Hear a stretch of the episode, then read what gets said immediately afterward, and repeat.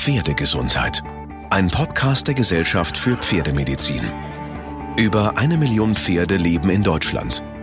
Ihre tägliche Versorgung und die Sorge um sie stehen im Mittelpunkt. Und man spürt sofort, wenn etwas nicht stimmt.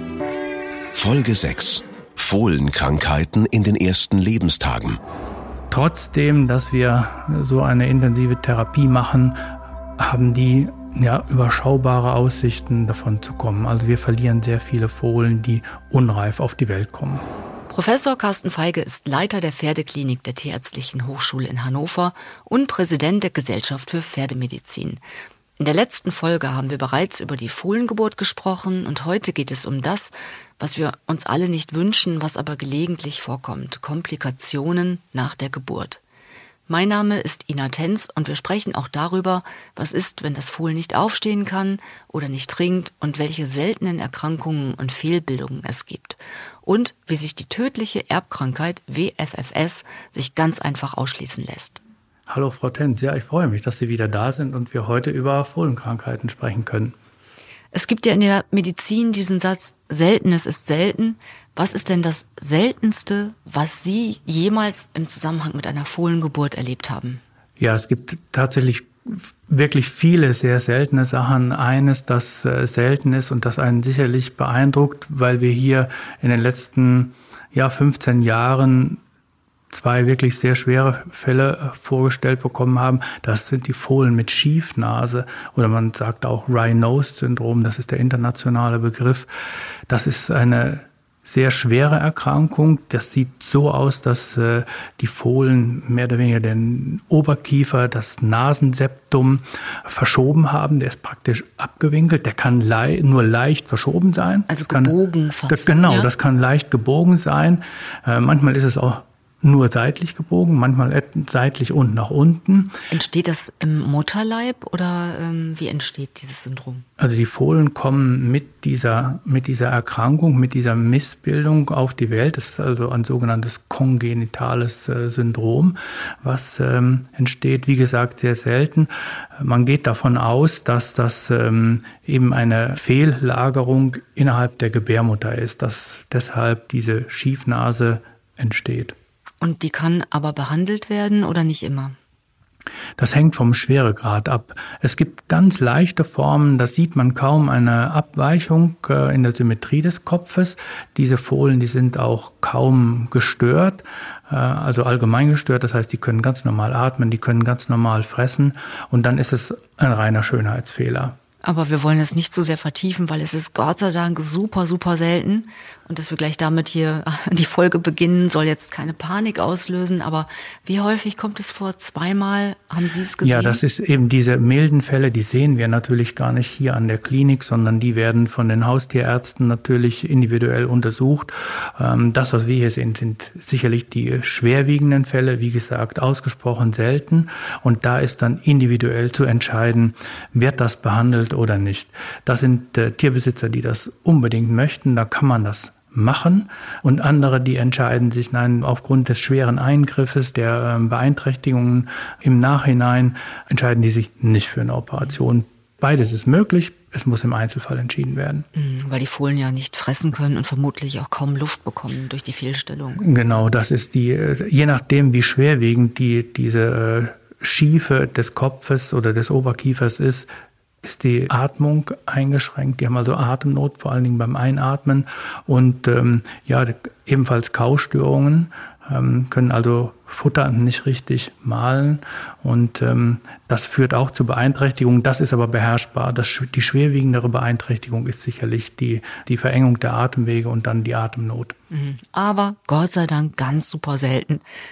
Wie ist der normale, wenn es das überhaupt gibt, der normale Ablauf einer Fohlengeburt? Ähm, was sollte das Fohlen zeigen und machen in den ersten Stunden nach der Geburt, so dass man eigentlich als Züchter beruhigt sein kann? Und wann ist es Zeit, genau hinzuschauen und gegebenenfalls sofort oder zeitnah den Tierarzt dazu zu holen? Ja, wir beginnen vielleicht mit dem, äh, wenn das Fohlen zur Welt gekommen ist, wenn es äh, im Stroh liegt. Ein schöner Moment außerdem. Ja, ja. der ist äh, häufig ein sehr emotionaler Moment, vor allen Dingen, wenn die Tierbesitzer anwesend sind, aber auch unsere äh, Mitarbeiter, für die ist das immer wieder ein eindrückliches Erlebnis, bei dem man gerne dabei ist. Wenn das äh, Fohlen auf der Welt ist, ist es üblicherweise so, dass die Nabelschnur abreißt von allein. Und das ist etwas, was äh, direkt nachdem das Fohlen mehr oder weniger fällt, passiert. Der Nabelstumpf, der übrig bleibt, ist üblicherweise ja so drei bis vier Zentimeter lang. Und in der Folge sollte das Fohlen dann so, es gibt dann unterschiedliche Einschätzungen, aber man sagt so in der ersten Stunde ähm, sollte der aufstehen und innerhalb der ersten zwei Stunden auch dann das Euter der Stute gefunden haben.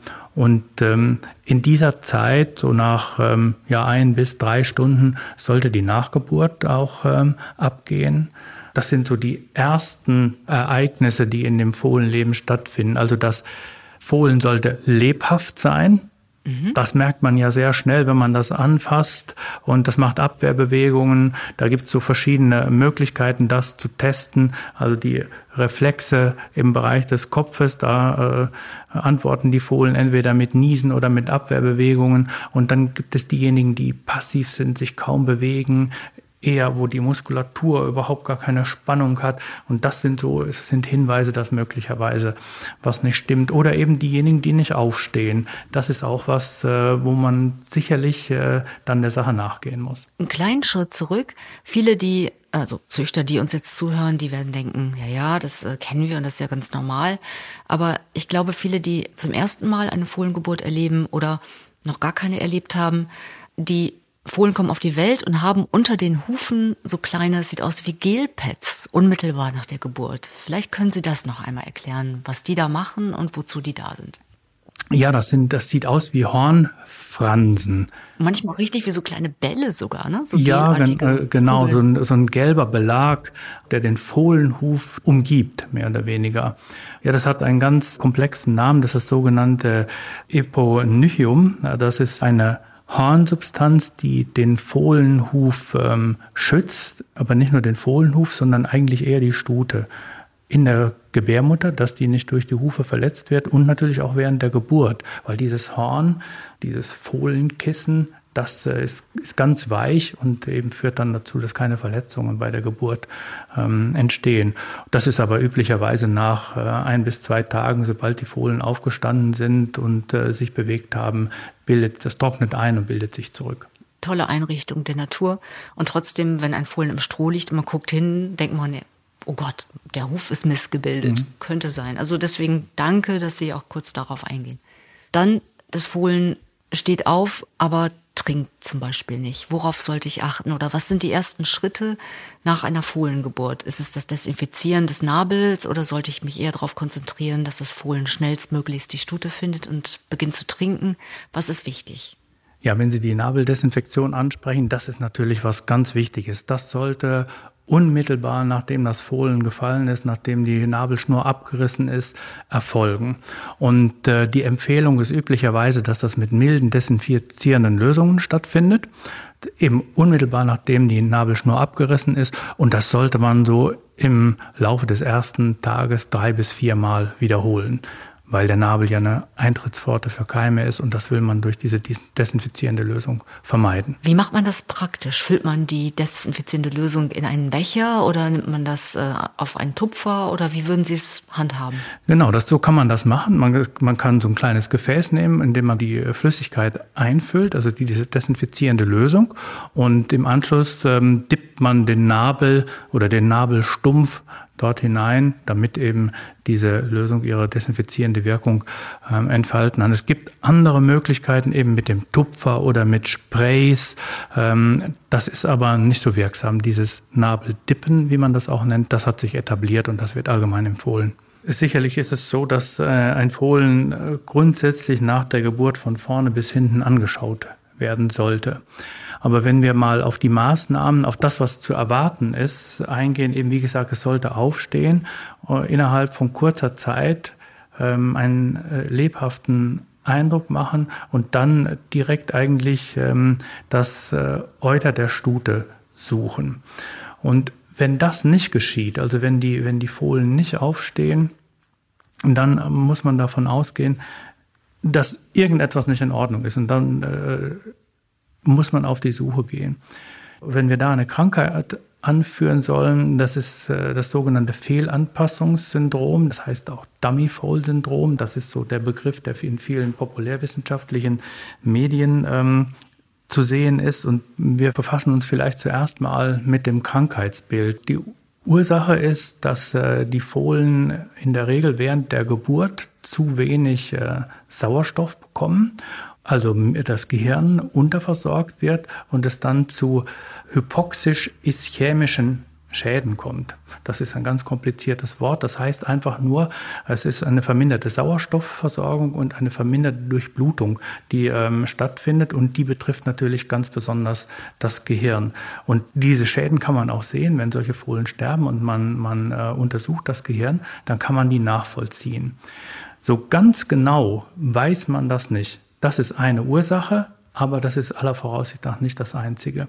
Und wenn diese ähm, Fohlen eben mit dieser geburtsbedingten Schädigung aufstehen, dann ähm, haben wir häufig die ähm, Problematik, dass die ein ganz gestörtes Verhältnis zur Stute haben. Das heißt, die finden die Stute nicht, die fangen gar nicht an, das Euter zu suchen. Es gibt ganz verschiedene Erscheinungsbilder. Manche, die wiehern so ganz leise, es hört sich an, als würden die bellen. Das ist eine, eine Form, sieht fast aus, als wenn die schweratmig wären. Dann andere, die, die stehen zwar auf, suchen das Euter, finden das aber nicht. Und als, äh, ja, man hat so das Gefühl, das ist wie eine Ersatzreaktion, die belecken dann Gegenstände oder die Boxenwand. Also es suchen, aber suchen in eine falsche Richtung, können das Euter nicht identifizieren. Die sind so manchmal auch apathisch, das heißt das ganze Gegenteil. Die einen sind ja eher aktiv, andere, die sind apathisch, stehen da mit hängendem Kopf, knirschen mit den Zähnen. Das ist ein Erscheinungsbild, das wir sicherlich beurteilen oder sehen. Oder ähm, diejenigen, die gar nicht aufstehen, die eine deutlich stärkere Bewusstseinsstörung haben, und das wäre auch noch ein Erscheinungsbild. Also Sie, Sie merken, das kann sehr vielgestaltig sein, ein durchaus unterschiedliches ähm, Krankheitsbild. Und das wird eben unter diesem Begriff Fehlanpassungssyndrom bezeichnet, weil die vollkommen fehlorientiert sind und sich eben nicht an die Umgebung anpassen können. Das ist manchmal noch äh, verbunden mit äh, Fieber ähm, oder auch ähm, ja, tatsächlicher Schweratmigkeit, schnellem Atmen, also ganz unterschiedliche Symptomkomplexe, die da auftreten können. Kann das behandelt werden und wenn ja, wie? Das kann behandelt werden. Das ist fast immer eine Intensivtherapie und die Therapie richtet sich immer nach der Symptomatik. Das heißt, äh, die werden ausführlich untersucht und dann ähm, ist es eine rein symptomatische Therapie. Das heißt, man kann die Ursache wird nicht behandelt, sondern äh, das, was an Symptomen auftritt, das wird in irgendeiner Form korrigiert und angepasst. Man muss häufig ähm, versuchen, dann dem Fohlen zu helfen, das Euter zu finden, weil ja nicht so viel Zeit vergehen sollte, bis es das erste Mal trinkt. Die Erfolgsaussichten, die sind gar nicht so schlecht. 70 bis 80 Prozent der Fohlen können wir ähm, erfolgreich behandeln. Und diejenigen, die das überstehen, die haben auch keinen Folgeschaden. Also diejenigen, die ähm, sich danach normal entwickeln, für die sieht das gut aus. Bedeutet es denn, wenn ein Fohlen jetzt nicht direkt aufsteht, dass es immer ein Fehlanpassungssyndrom sein muss? Oder gibt es auch noch andere Ursachen? Ja, es gibt natürlich andere Ursachen. Es gibt viele Ursachen, aber eine, die wir relativ häufig sehen, äh, das ist die sogenannte Prämaturität oder Dysmaturität. Das bezeichnet eine Unreife mhm. oder eine Reifungsstörung. Das kann ich vielleicht kurz äh, den Begriff erklären. Üblicherweise hat man ja bei der Stute eine Trächtigkeitsdauer von ungefähr 330 Tagen. Die elf Monate in das etwa, sind, ja. Genau, das genau. sind die elf Monate. Das können 320 Tage sein, das können aber auch 340 Tage sein. Das kann auch noch mal darüber liegen. Das ist individuell sehr unterschiedlich. Und wenn Fohlen mit einer Trächtigkeitsdauer von weniger als 320 Tagen geboren werden, dann sind die unreif. Mhm. Und auch alleine nur schwer überlebensfähig. Man sagt grundsätzlich, Fohlen, die weniger als 300 Tage Tragezeit haben, sind gar nicht überlebensfähig. Und die in der Zeit auf die Welt kommen zwischen 300 und 320 Tagen, da spricht man von Prämaturität, das sind die sogenannten unreifen Fohlen, oder diejenigen, die eben danach auf die Welt kommen, also ab dem 320. Tag, die normal reif wären. Die zeigen dann aber unter Umständen genau solche Symptome, ich komme gleich auf die Symptome zu sprechen, die sind ausgetragen, haben eine normale Trächtigkeitsdauer, sogar manchmal eine längere Trächtigkeitsdauer und zeigen aber die gleichen Symptome der Unreife. Das sind so ganz typische Symptome. So ein seidig weiches Fell, das sind meistens solche äh, weiche, eher abgeklappte Ohren, Floppy Ears heißt das im internationalen Sprachgebrauch. Dann haben die ganz häufig so eine vorgewölbte Stirn. Das sind so die, die Anzeichen dieser Unreife für den Tierbesitzer. Und was kann man da machen? Diese unreifen Fohlen, das sind immer Intensivpatienten und das sind auch immer Patienten, die eigentlich in einer Tierklinik äh, untersucht und behandelt werden sollen. Das ist, äh, wenn ich sage Intensivtherapie, dann muss man sich das vorstellen, die werden unter ganz sauberen Bedingungen gehalten. Also üblicherweise liegen die bei uns auf einer großen weichen Gummimatte, so wie wir das vom Trampolinspringen kennen. Dann werden die mit einem Wärmekissen umhüllt. Das ist wie ein warmer Föhn. Also die müssen von der Temperatur her stabil gehalten werden. Die müssen sehr sauber ähm, aufgestallt werden. Dann ähm, Je nach Situation brauchen Sie natürlich eine medikamentöse Therapie. Wichtig ist, ich glaube, das Hygienemanagement.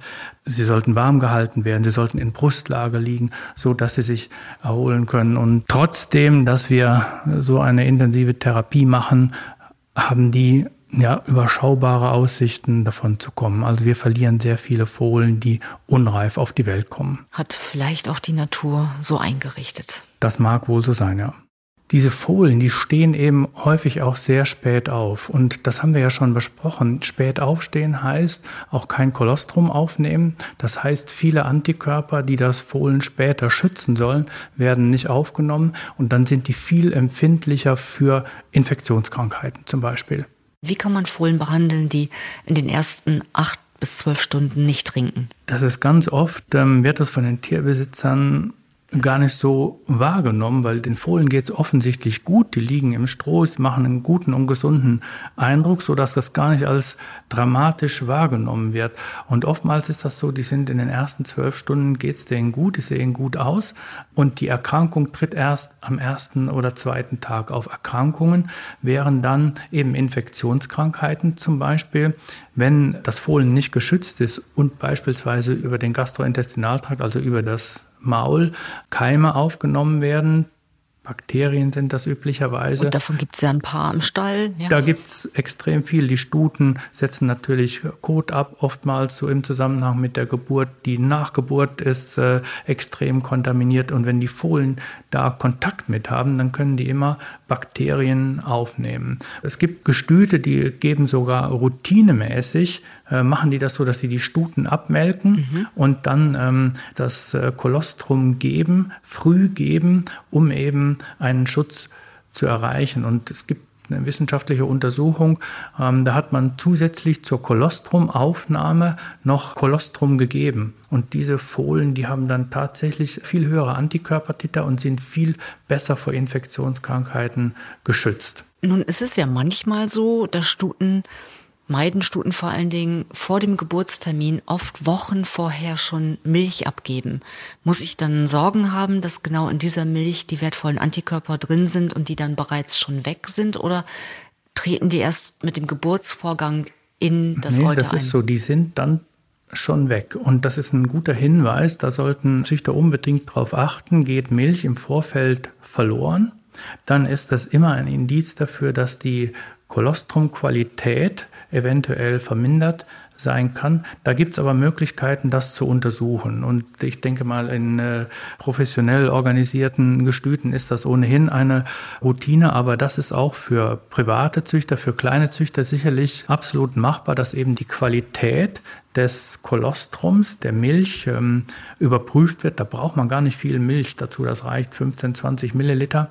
Und da gibt es verschiedene Tests, kommerzielle Tests oder man kann das auch mit Refraktometern machen. Man kann also den Eiweiß oder den Antikörpergehalt bestimmen. Das kann man einerseits, kann man das spezifische Gewicht bestimmen, also diese, dieses äh, Kolostrum, was äh, eben nicht im Vorfeld abgegangen ist, das ist ja meistens so gelb zäh. Und wenn es so aussieht, ist das sicherlich schon mal ein guter Hinweis. Aber rein aus dem makroskopischen Erscheinungsbild kann man nicht ableiten, wie gut es wirklich ist. Deswegen ist das durchaus sinnvoll, eine Qualitätskontrolle durchzuführen. Und ähm, dann gibt es bestimmte ähm, Kriterien, bestimmte Referenzwerte, wo man sagen kann, ja, wenn da so viel Eiweiß oder so viel IgG enthalten ist, dann ist das qualitativ hochwertig und reicht aus, um das Fohlen vollständig zu schützen. Vorausgesetzt, bis dahin läuft alles gut. Das Fohlen steht auf, trinkt rechtzeitig. Auf was sollte ich dann als Tierbesitzer achten? Was sind die nächsten wichtigen Punkte, wenn ein Fohlen ganz frisch auf der Welt ist? Wenn es äh, getrunken hat, sich in der Box bewegt, dann ist sicherlich mal. Äh, Zeit für einen ersten Schnaps. Ja. Ja, dafür wären wir als Tierärzte ja nicht zuständig, aber der kann dann natürlich gerne äh, genommen werden. Das ist natürlich auch erfreulich, weil dann ist sicherlich alles im grünen Bereich. Der nächste Schritt wäre sicherlich, dass Harnabsatz erfolgt. Der erfolgt üblicherweise so nach sechs Stunden. Wenn äh, Hahn produziert ist, Hahn abgesetzt wird, dann folgt das auch in aller Regelmäßigkeit. Also ich muss als Züchter jetzt nicht sechs Stunden lang das Fohlen im Blick behalten und warten, bis das erste Mal Hahn abgesetzt wird, oder ähm, sollte man schon sich die Zeit nehmen. Also wenn man nach sechs, sieben Stunden sieht, dass das Fohlen Hahn absetzt, dann ist alles im grünen Bereich. Was noch früher stattfindet, ist Kotabsatz, also das Kindspech, das mhm. Darmpech, das abgeht. Das geht üblicherweise innerhalb der ersten vier Stunden ab. Manchmal geht das ein bisschen länger. Zehn, zwölf Stunden sind da auch noch akzeptabel. Und da noch einmal genauer gefragt, das haben ja alle Säugetiere, inklusive uns Menschen, nach der Geburt. Was ist die Funktion? Warum das, ist es so eine schwarze, klebrige Masse, die dann im Darm ist? Das entsteht dadurch, dass das äh, Fohlen während der Trächtigkeit Fruchtwasser aufnimmt und das ist praktisch das verdaute Fruchtwasser, dann abgeschilferte Darmzellen, das kann man eigentlich noch nicht verdaut nennen, das findet noch nicht statt, aber daraus äh, besteht das Kindspech. Und wenn das nicht abgeht, dann kriegen wir tatsächlich auch ein Problem, das ist vielleicht auch eine Erkrankung, über die wir sprechen sollten. Ähm, das ist das sogenannte Mekonium-Verhalten. Mekonium ist der medizinische Begriff für Darmpech. Und wenn das eben nicht abgeht, dann entwickeln die Fohlen eine Kolik. Das kann aber, wie gesagt, der Besitzer kann das sehr gut kontrollieren. Das sind diese schwarzen kleinen Kotballen. Es gibt unterschiedliche Formen äh, vom Mekoniumverhalten. Es gibt das äh, Mekonium, das nicht durch das Becken transportiert werden kann, weil das Becken so eng ist. Das ist meistens bei Hengstfohlen der Fall. Oder tatsächlich bilden sich manchmal relativ große Darmpechballen und die können dann gar nicht ins Becken eintreten. Die liegen dann vorm Becken. Oh, okay. Der Tierarzt kann das feststellen, indem er das Fohlen röntgt und dann kann man sehen, dass das Kindspech entweder vorm Becken oder bereits im Becken liegt, kann man also sehr gut ähm, nachvollziehen, wo das platziert ist. Und wenn das Fohlen das nicht absetzen kann, dann ist klar, führt das zu Schmerzen, zu Kolikerscheinungen. Kann ein Züchter denn prophylaktisch etwas machen? Was gehört in jede Stallapotheke dazu? Der kann was machen. Zuerst mal muss er das beobachten. Und wenn das Kindspech abgeht innerhalb der ersten, wie gesagt, vier Stunden und im Anschluss kommt dann sogenannter Milchkot. Das ist so ein gelb weicher Kot und wenn der kommt, dann muss er eigentlich nichts mehr machen. Bei vielen Züchtern wird das so gehandhabt, dass die routinemäßig mehr oder weniger ein sogenanntes Klistier verabreichen. Auch da gibt es kommerzielle Präparate. Soweit das mit kommerziellen Präparaten gemacht wird, dann sollte das nur einmal machen, nicht mehrfach. Auch nicht, um äh, andere Probleme zu übersehen. Das kann man vorbeugend machen oder kann man unterstützend machen, dass das Kindspech abgeht. Also beim Tierarzt nachfragen, wenn man sich sicher fühlen möchte und nicht irgendwie anfangen, selber was in der Küche anzurühren damit. Wichtiger ist noch, wenn das nicht abgeht, was kann man dann mal eben? Die Fohlen entwickeln dann Kolik und es gibt durchaus auch die Fälle, wo man das eben mit dem Klistier oder der Tierarzt wird es dann eben ähm, etwas aggressiver spülen um die Kotballen eben aus dem Dickdarm- und Enddarmbereich zu entfernen. Und wenn das nicht gelingt, ist es sogar manchmal notwendig, dass die Fohlen operiert werden und das mehr oder weniger über eine Bauchhöhlenoperation entfernt wird. Sie hatten vorhin gesagt, auch der Harnabsatz ist wichtig. Was ist denn, wenn der Harnabsatz nicht normal passiert? Da gehen wir nochmal zum Nabel zurück. Der gehört auch unbedingt zur Kontrolle dazu. Der ist äh, üblicherweise so vielleicht fingerstark und sollte nicht mehr wie drei Zentimeter sein. Da gibt es so eine präformierte Rissstelle, da reißt er üblicherweise ab. Und das passiert tatsächlich manchmal, dass der Hahn rausläuft. Das ist so eine, ja, wie Hahn üblicherweise aussieht, so eine wässrige, hellgelbe Flüssigkeit, die ähm, nach der Geburt da erscheint. Das sollte natürlich nicht sein. Üblicherweise sieht der Nabel ja so aus, dass der im ersten Tag ist das ja noch ein etwas dickeres, weicheres Gebilde, ähm, etwas feucht und das trocknet ja aber meistens schon innerhalb von einem Tag ein. Und der sollte auch trocken sein. Das sollte auch an keiner Stelle irgendwo Flüssigkeit rauskommen. Und wenn das so ist, dass da eben so eine haarenähnliche Flüssigkeit aus dem Nabel hervortritt, dann ist das Harn, weil der Nabel eben auch dazu dient, während der Trächtigkeit den Harn, den das Fohlen ähm, während der Trächtigkeit bildet, in die Fruchthüllen zu entsorgen, sage ich jetzt mal. Da gibt es eine Fruchthülle, eine Fruchtblase, die den vom Fetus produzierten Hahn auffängt und der wird eben über den Narbel dahin geleitet. Das ist der sogenannte Urachus, so heißt das äh, in der medizinischen Fachsprache. Und dieser Urachus, der schließt sich, sobald der Nabel abreißt. Sollte. Sollte. Wenn das nun so ist, dass der nicht schließt, mhm. dann muss man dagegen vorgehen. Vielleicht noch ein Hinweis, ähm, wie man sich das vorstellt. So richtig weiß man das nicht. Man geht davon aus, dass die Nabelschnur vielleicht zu lang ist oder und irgendwie Zug auf den ähm, Urachus auswirkt und dass der dann nicht in der Lage ist, sich nachdem er abgerissen ist, ähm, ausreichend zusammenzuziehen und dann noch etwas offen bleibt. Und dann kommt es zum Harnträufeln. Das merkt der Tierbesitzer sofort. Das ist oftmals gar nicht schlimm. Das kann man durchaus tolerieren über ein ja, bis maximal zwei Tage. Dann sollte das aber verschwinden. Man kann das unterstützen, gibt es verschiedene Methoden, die werden ein bisschen kontrovers diskutiert. Da gibt es Ätzstifte, die haben auch üblicherweise die Züchter. Das kann man machen. Äh, wenn ich unsere Mitarbeiter hier in der Klinik frage, dann sagen die häufig, ja, das bringt sowieso nichts. Wichtig ist, dass man da vorsichtig mit umgeht, dass man das also nicht zu tief in den Nabel einführt, maximal so einen Zentimeter, weil man mit diesen Ätzstoffen natürlich auch Schäden bewirken kann. Kann man eine Nabelentzündung mit provozieren, die kann sich natürlich dann bis in die Bauchhöhle fortsetzen, denn ähm, das birgt ein gewisses Risiko. Das ist nicht groß, aber es das heißt einfach da, dass man da vorsichtig ähm, mit umgehen sollte, das vorsichtig einsetzen sollte.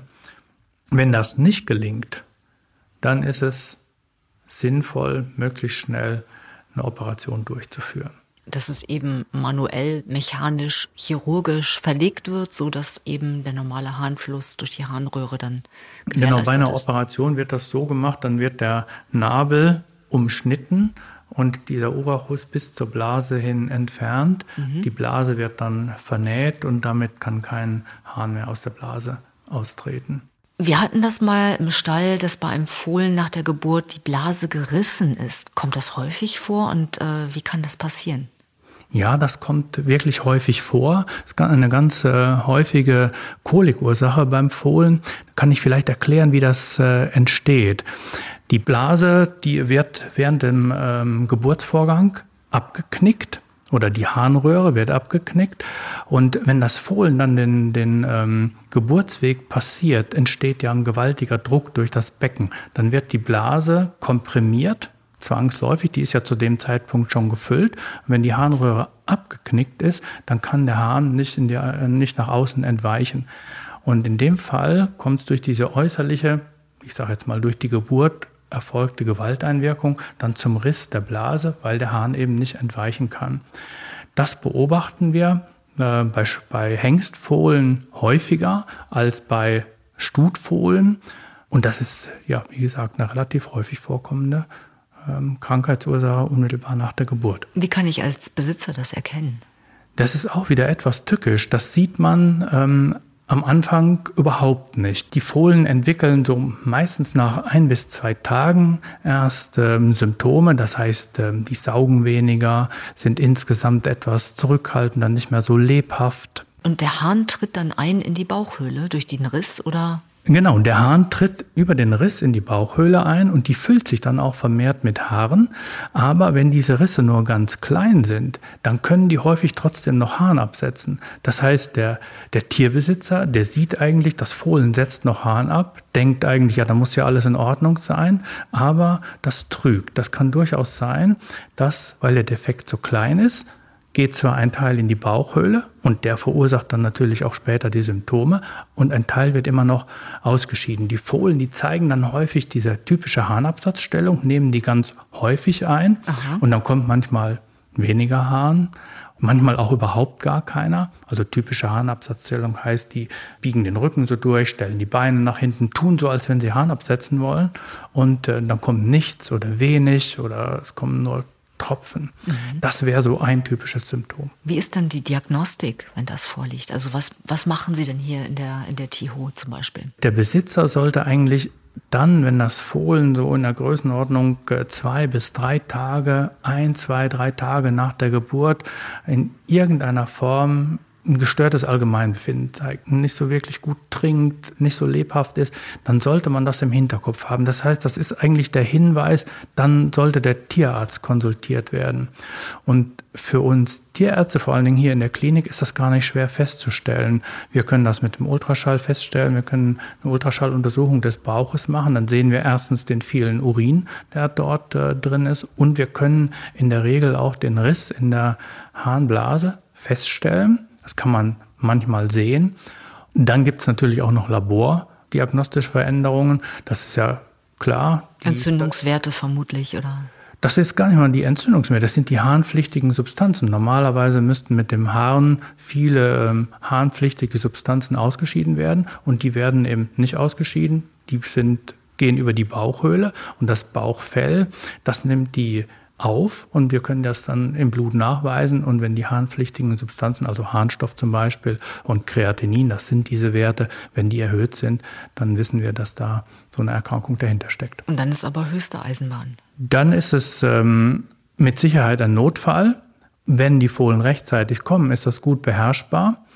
Durch eine Operation ja, es gibt Beschreibungen, dass man da zunächst mal abwarten kann, eventuell im Fohlen einen Katheter einführen kann und der Hahn abgeführt wird direkt und nicht mehr in die Bauchhöhle gelangt. Aber das hat sich nicht wirklich etabliert. Das kann man machen, vorübergehend, solange bis klar ist, was gemacht werden soll. Aber der richtige Weg ist dann erst die intensivmedizinische Vorbereitung, das heißt Stabilisierung vor der Operation und dann möglichst bald eine Operation, bei der eben dann der Riss dieser Blase verschlossen wird. Wie wird das gemacht? Also genäht oder ja, die Fohlen werden in Allgemeinanästhesie verbracht. Die sind wie bei einer Operation des Menschen natürlich vollständig bewusstlos.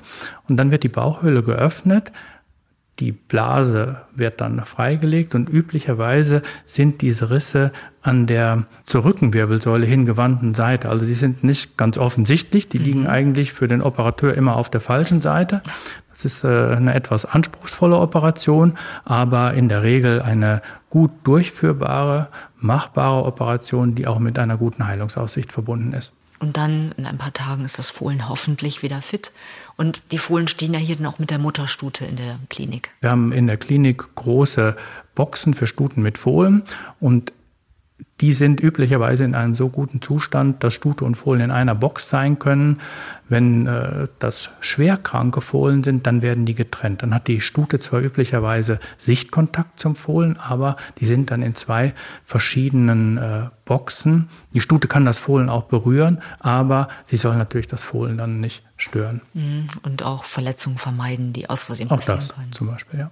Dann würde ich sagen, gehen wir zum nächsten Syndrom oder zur nächsten eher augenscheinlichen Problematik einer Missbildung der Gliedmaßen oder das Fohlen steht auf, steht vielleicht sehr wackelig, aber man guckt hin und sieht, oh Gott, das steht ja auf den Fesselköpfen. Ist das Grund zur Sorge oder ist das noch normal? Das passiert sicherlich sehr häufig. Sie als Pferdebesitzerin, Züchterin haben das wahrscheinlich sehr häufig gesehen. Deswegen stellen Sie die Frage. Aber trotzdem immer beunruhigend. Genau, man stehen. sieht das natürlich nicht so gern, aber es kommt sehr häufig vor. Und die gute Nachricht ist, das ist nicht so schlimm. Ähm, auf jeden Fall nicht in den meisten Fällen. Wir können es vielleicht versuchen, etwas aufzudröseln. Häufig kommt das vor bei Fohlen, die in irgendeiner Form eine, eine komplikationsbehaftete Prächtigkeit hatten, wo irgendwas passiert ist, die vielleicht zu früh ähm, auf die Welt gekommen sind oder die unreif äh, auf die Welt gekommen sind. Also wo wir im Umfeld der Trächtigkeit oder unmittelbar ähm, danach in irgendeiner Form etwas haben, was nicht ganz optimal gelaufen ist. Ähm, bei den Fohlen kann das auftreten. Die Ursache ist, dass die Muskulatur meistens zu schlaff ist. Das ist so ein typisches Zeichen auch für eine Unreife. Und dann sind die Sehnen, die Beugesehnen im Verhältnis zu lang. Das kann die oberflächliche Beugesehne sein, das kann die tiefe Beugesehne sein und auch der Fesselträger als drei Sehnen im hinteren Bereich der Vorderzehe, die dann dazu führen, dass ähm, das Fohlen den Fesselkopf mehr oder weniger bis zum Boden absenken kann. Das ist Austern, als würden die auf den Fesselköpfen laufen. Genau, so ist das. Die können praktisch den Fesselkopf durchtreten, je nachdem bis zum Boden. In weniger schwerwiegenden Fällen ist das so, dass der nur etwas runtergeht, aber den Boden nicht erreicht. Wie ist denn die Behandlung oder muss man einfach abwarten? Ja, das ist wirklich so, dass sich das bei vielen Fohlen schon in den ersten Tagen selbst reguliert. Da muss man dann gar nichts unternehmen. Ähm, wenn die Fohlen aber mit ihrem Fesselkopf so weit nach unten kommen, dass sie den Boden berühren, dann ist das sinnvoll, da Schutzverbände drauf zu machen, dass sie eben keine Verletzungen davon tragen, die Haut nicht beschädigt wird, eben nur in den Fällen, wo der Fesselkopf sehr weit runterkommt. Und diese Verbände, die sollten aber keine, keine fixierende Wirkung haben. Dann wird die Situation unter Umständen schlimmer. Sondern die Natur es lieber festigen lassen von selbst. Richtig. Und das wird erreicht, indem man die Fohlen dann bewegt. Die werden geführt mit der natürlichen Bewegung. Das macht man 20 bis 30 Minuten und dann kann man das auch mehrmals täglich machen, aber auch nicht zu viel. Wenn man so ein Fohlen den ganzen Tag führt, dann richtet man mehr Schaden als Nutzen an. Also mit dem Führen wird die Situation besser, die Sehnen straffen sich und der Fesselkopf kommt dann hoch, aber man darf es eben auch nicht übertreiben, es darf nicht zu viel sein. Und in der Folge, wenn die Fohlen dann schon ähm, etwas älter sind, dann kann man den Huf beschneiden, oder beraspeln oder man klebt kleine Hufschuhe auf. Das sieht so aus, dass die so eine Unterstützung nach hinten haben und dann hilft das dem Fesselkopf auch nicht mehr so weit nach unten zu kommen. Ein ganz großes Thema in der Pferdezucht ist ja WFFS. Und jetzt meine Frage an Sie, Professor Feige. Haben Sie jemals in Ihrer Laufbahn ein Fohlen gesehen, das mit dem WFFS-Syndrom auf die Welt gekommen ist? Wenn Sie mich so fragen, ich persönlich, ich habe tatsächlich noch kein einziges Fohlen mit WFFS gesehen. Und äh, wenn ich mich in meinem Kollegenkreis äh, umhöre, dann sind das äh, wirklich äh, auch nur ganz wenige, die äh, diese Fohlen gesehen haben. Also es ist eine insgesamt sicherlich sehr, sehr selten vorkommende Erkrankung. Nichtsdestotrotz, die kommt vor. Die ist auch schon ähm, sehr lange beschrieben. Die ist bekannt, aber hat natürlich in den letzten Jahren in Züchterkreisen enorm an Bedeutung gewonnen. Ich habe gehört, dass ähm, oft die Fohlen ja gar nicht geboren werden, die potenzielle Träger wären oder die, die daran erkranken könnten, sondern das sind dann Fehlgeburten schon im frühen Stadium. Stimmt das? Das ist eine Hypothese, die existiert, die aber nicht belegt ist. Die besagt, dass die äh, Fohlen, die WFRS-Träger sind, dass die mehr oder weniger resorbiert werden, dass das eine Ursache für die Resorption in der Frühträchtigkeit ist. Wie gesagt, das ist nicht belegt. Auch da kümmert sich die Natur dann drum. Das wäre die Grundlage der Hypothese, ja. Aber mittlerweile gibt es ja auch Tests, sowohl für die Stute als auch für den Hengst, und das ist ja sehr sinnvoll. Das ist absolut sinnvoll. Wir haben in Deutschland ein, äh, ein Labor, das mir bekannt ist, dass das äh, sehr intensiv macht. Und ähm, das hat natürlich einen riesigen Vorteil für die Züchter. Sie können nachweisen lassen, ob ähm, ihre Stute positiv ist, beziehungsweise der Hengsthalter kann untersuchen lassen, ob der Hengst positiv ist. Und beide müssen positiv sein, damit das Fohlen überhaupt positiv werden kann. Das heißt, Sie können gefahrlos züchten, wenn nur die Stute oder nur der Hengst Merkmalsträger ist. Da gab es ja richtige Fortschritte in den letzten Jahren bei den Zuchtverbänden, bei den Hengsthaltern, mittlerweile eine große Transparenz. Jeder Hengsthalter im Grunde in der deutschen Warmblutzucht veröffentlicht ja, ob sein Hengst ähm, ein Träger ist, also WFFS positiv. Und ähm, viele Zuchtverbände bieten auch den Stutenbesitzern an, gratis Tests zu machen, um das herauszufinden und um eben WFFS zu vermeiden.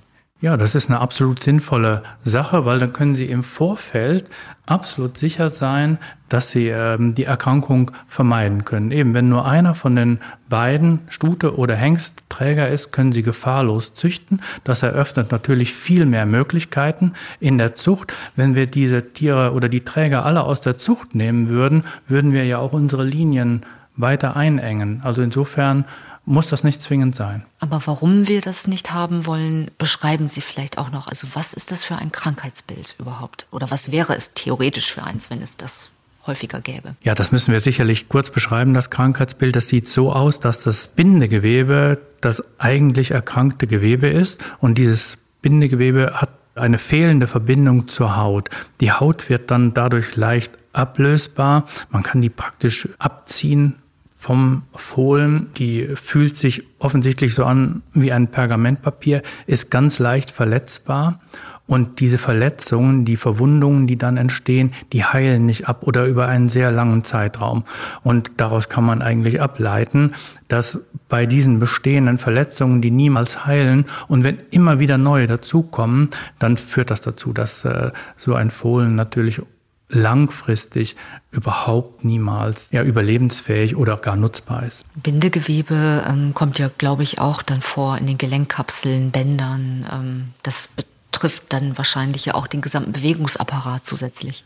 Es sind alle Strukturen äh, betroffen, die in irgendeiner Form Bindegewebe enthalten, aber das tatsächlich limitierende und am meisten beeinträchtigende und auch das Leiden verursachende ist die Veränderung der Haut, die entsteht. Ja, an dieser Stelle, auch wenn es maximal selten ist, aber an alle Züchter vielleicht der Appell und an alle Züchterinnen, auch die Stuten testen zu lassen, um absolute Klarheit zu haben. Und dann weiß man ja im Vorfeld, äh, wie man es vermeiden kann. Im Interesse des Fohlens natürlich, dass ein solches Fohlen gar nicht zur Welt kommt. Und das muss ja das ureigene Interesse eines Züchters sein, dass er das vermeiden kann, dass ein krankes Fohlen zur Welt kommt.